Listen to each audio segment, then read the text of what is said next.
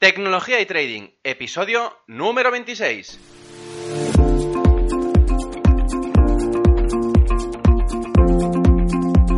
Muy buenos días a todos, bienvenidos un día más a este podcast y canal donde se trata todo lo relacionado con el trading financiero, la informática y por tanto la combinación de los dos, el fintech. Aquí tratamos de técnicas, algoritmia, estrategias, noticias y muchas cosas más. Por eso, solo puedo deciros bienvenidos a Tecnología y Trading. 2 de enero del 2017, ya estrenamos año y con muchas ganas de ilusión de este canal. La verdad es que estoy emocionado, este año va a ser diferente y tengo la sensación de que grandes cosas van a pasar. Espero poder ir contándolas poco a poco en este, en este podcast, programa a programa, y es que estoy preparando unos cursos con muchas ganas además con mucho material interesante y sobre todo teniendo en cuenta los, lo que me vais mandando, que, sinceramente me, ayuda mucho, ¿no? Y, y creo que, que, bueno, hace más ameno el tema de los cursos, porque recibo feedback constante por parte vuestra, ¿no?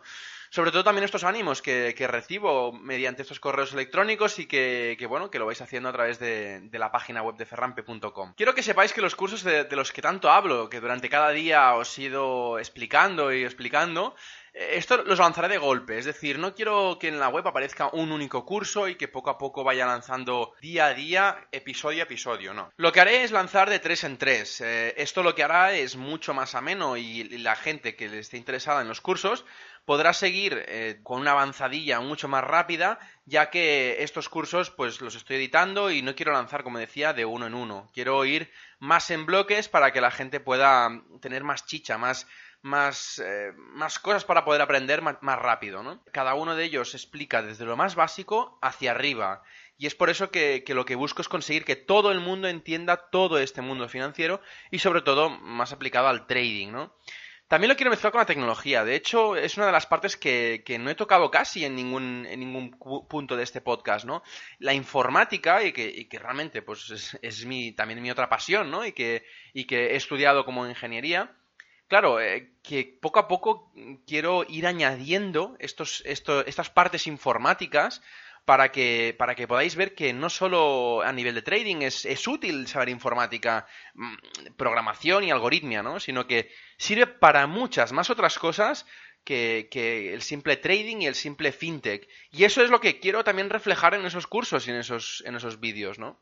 De hecho, si queréis preguntarme algún problema tedioso con la informática o con tareas repetitivas que no os guste hacer o, que, o cualquier otra cosa parecida, pedírmela en el formulario que decía antes, ferrampe.com barra contactar, allí me explicáis, pues bueno, vuestro caso, qué queréis hacer y, yo encantado respondo. Intentamos automatizar el máximo las tareas repetitivas y de esta manera, pues bueno, ahorramos tiempo que, a lo largo del año seguro que son muchas horas, ¿no?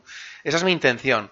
Y lo voy a hacer con los cursos y poco a poco pues lo voy introduciendo también con el fintech. Así que voy a ir por dos vertientes en paralelo, en la informática y el trading, y que a, al final eh, convergerán en los dos para poder eh, aprender más temas financieros y más temas chulos, ¿no? Es decir, poder utilizar eh, todas las, herramientas y los elementos que nos aporta la informática mezclándolas con el, con, la, con el sistema financiero para poder sacar beneficio, ¿no? Bien, pues dado que empiezo fuerte el año y sobre todo con muchas ganas, quiero explicaros una cosa que para mí es básica como, como trader, ¿no? Y es que siempre se va a hacer uno de estos y, y siempre llevar contigo, allí donde sea. Eh, con el tiempo veremos que no lo usaremos tanto o que no le daremos tanta importancia, pero que hasta llegar a, un, a ese punto, al punto de no utilizarlo, tendremos que pasar por muchas horas de vuelo, es decir, de mirar gráficos y operar. Hablo ni más ni menos de que el diario de trading. El diario de trading, supongo que vosotros alguna vez habréis escrito un, un, diario o conocéis a alguien que lo, que lo haya escrito a nivel personal, ¿no? Estos diarios lo que hacen es hacer la función de narrar acciones, ideas, o lo que la persona que, es, que, lo escribe en ese momento es lo que intenta plasmar, de eh, lo que piensa lo que siente, ¿no? y al final lo que quiere hacer es que, que, en un futuro, pues no muy, no muy lejano, ya sean días, ya sean semanas o unos meses de más, más tarde, lo pueda releer, repasar y, y incluso, pues bueno, de, decir, ostras, pues mira, antes pensaba así, pensaba ya, y, y, ahora pues es totalmente diferente, ¿no? Como, como lo enfoco y como, y como realmente pienso, ¿no? Pues en el caso del trading es algo similar. El diario de trading se trata de documentar todas y cada una de las operaciones que se hacen, pero no solo en cuanto a, a beneficio, a la pérdida, o sea, es lo que menos, menos importa en ese momento. Eh, es más que nada eh, los sentimientos, es decir, cómo has sentido tú esta operación, eh, si, si te has equivocado a la hora de hacer el análisis, si, si te la has clavado y te ha ido muy bien. Es decir, da igual que, vaya bien o mal. Al final, eh, lo, que, lo que se hace con el diario de trading es analizar operación por operación y sobre todo identificar cómo te has sentido tú delante de esa operación. He de decir yo que en, mi caso particular yo he llegado a equivocarme en operaciones que han resultado ganadoras. Pero el simple hecho, lo que, lo que digo, de que sean ganadoras no quiere decir que no, que no la haya cagado. Es decir, si yo sigo una metodología no me la tengo que saltar. Al saltarme esa metodología puede salir bien o mal. Hay muchos casos que me la he saltado por culpa mía y ha salido bien, por suerte. Pero si es una metodología que en principio está demostrada que a la larga gana, no me la puedo saltar, aunque quiera, porque, insisto, a la larga gana. Entonces, ¿para qué quiero inventarme cosas nuevas si después mm, me arriesgo a que no funcione y a que pierda dinero? Es lo que no quiero y por eso el diario de trading me sirve para poder analizarme día a día qué siento, qué pienso, cómo, cómo analizo, para poder ir mejorando, ¿sí? Esto te sirve a lo largo para a lo largo de la vida del trader que, que hacemos pues pues eso, una recapitulación de, de cada operación para, poder saber en todo momento cómo has ido evolucionando en tu trading. Porque esto me ayuda a saber cómo ha ido cada una de las operaciones. Entonces, claro, piensa que a lo largo del, tiempo de la vida, pues hacemos centenares o miles de operaciones de, inversión en, en, trading y que es imposible acordarse de todas y cada una. ¿De dónde la acertaste? ¿De dónde, la, de dónde fallaste? ¿Por qué fallaste? ¿Por qué acertaste? ¿Por qué salió bien y por qué salió mal? Eso es, es mucho mejor apuntarlo y, como, cualquier como cualquier diario personal, es que al final tiene que estar todo plasmado, escrito, porque si nos intentamos eh, saber o acordar de lo que cenamos hace una semana y media o un mes y medio, no nos acordaremos. En cambio, si lo tenemos escrito, es mucho más fácil si, si lo repasamos, nos acordamos y corregimos los errores para el futuro. Para mí, eh, sinceramente, existen dos tipos de diarios muy diferenciados. Mucha gente los agrupa en uno, pero son muy diferenciados. ¿Por qué? Porque una cosa es el diario de operaciones o un registro y otra es el diario de trading en sí. El primero, el diario de operaciones, el, registro de operaciones, es el que me sirve para apuntar por cada activo el precio de entrada, el precio de salida, la ganancia o la pérdida.